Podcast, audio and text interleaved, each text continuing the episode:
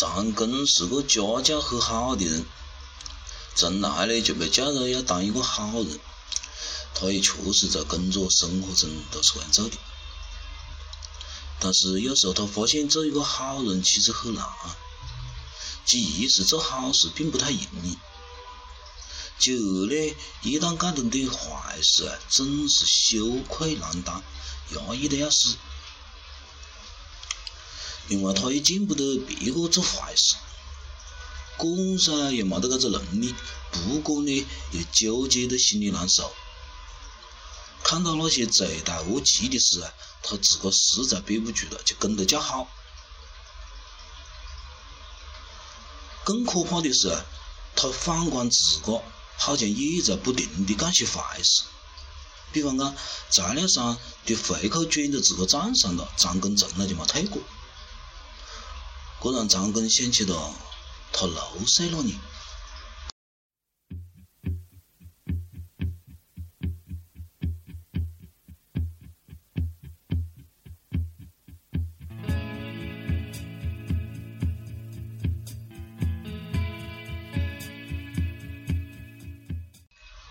我六岁那年，头一回从我娘老子那里晓得人间有死这一真理。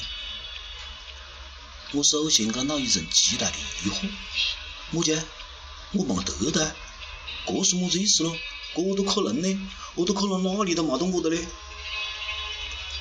我问我娘老子：医生要不能救我啊？不能。那你也要死吗，妈妈？也要死的。我觉得我娘老子的口气是那样确定无疑，那样生硬和蛮不讲道理，我绝望了。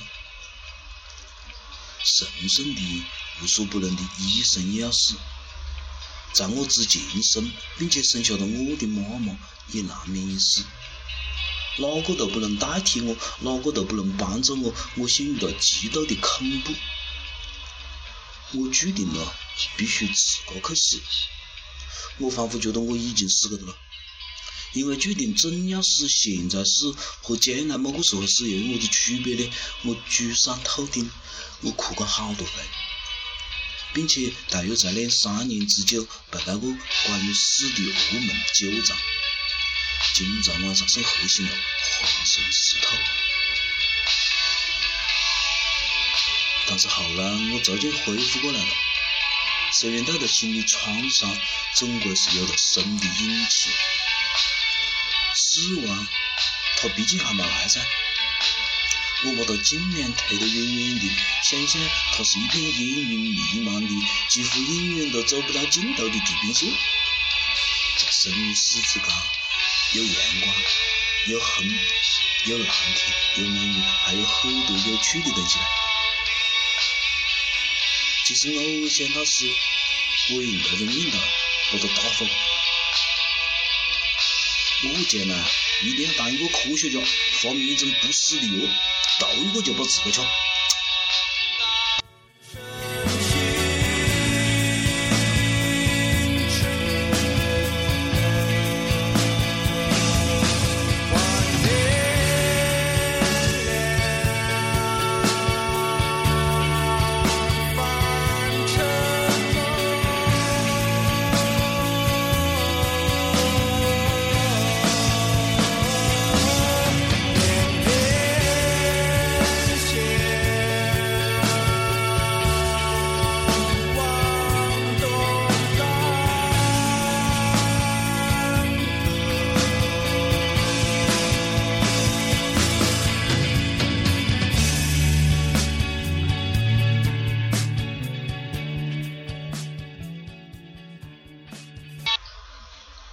张跟突然意识到自个不是一个好人呢，甚至自个本来是个么子人，就应该是讲不清的呢。这总讲是哪个突然冒出来告诉我，我应该是一个好人的呢？应该是长辈告诉我的。那他们又是何是晓得的呢？未必他们是好人呢。从种种事情来看，也不尽然。那他又是他们的长辈告诉他们的不嘞？那时候在闹文革来，有么子好人咯？还是些坏人呗，朋友杀朋友，亲戚杀朋亲戚，父子相互揭发，这哪里是好人的行为呢？那是不是长辈的长辈的长辈教导我们要做好人呢？但是鲁迅讲过，我们整个的文明史不就是人掐人的社会？常跟何取生论坛，他试着想，自个是不是干脆做个坏人是啥子呢？算了算了，这风险太高。后来张根看到一个国外的行为学家做的实验，啊，他们挑选了十个人，其中五个呢是虔诚的新教徒，也就是被教导成要做好人的那种人，另外呢还有五个是冇得么子信仰的混混。然后啊，科学家让他们十个人出发到么子地方去，在路上呢就安排了一个个脚托个的的睡那里，看他们哪个会停下来救助这个人。结论啊，让人大跌眼镜。如果这个人啊，他被告知到达目的地的时间特别紧迫，那他就不得救；如果时间充裕，他就会救。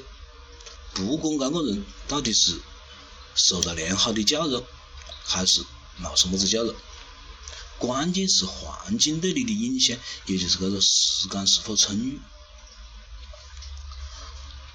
那么我们反观我们社会上的这些地沟油、毒奶粉之类的事情，我们在道德上去批判他们，可能根本就文不对题。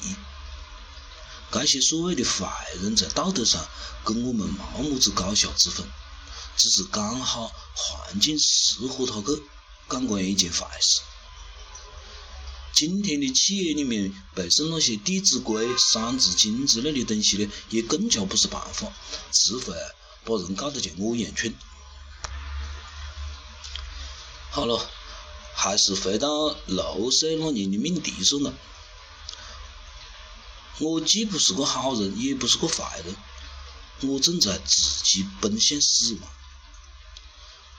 在死亡来临之前，我要赶紧搞点么子路，不辜负这美妙的生命。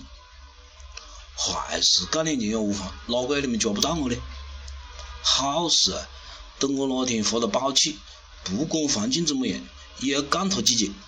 但是那只是我的选择，因为经验告诉我，那本来就有蛮选，绝对不是么子良心发现。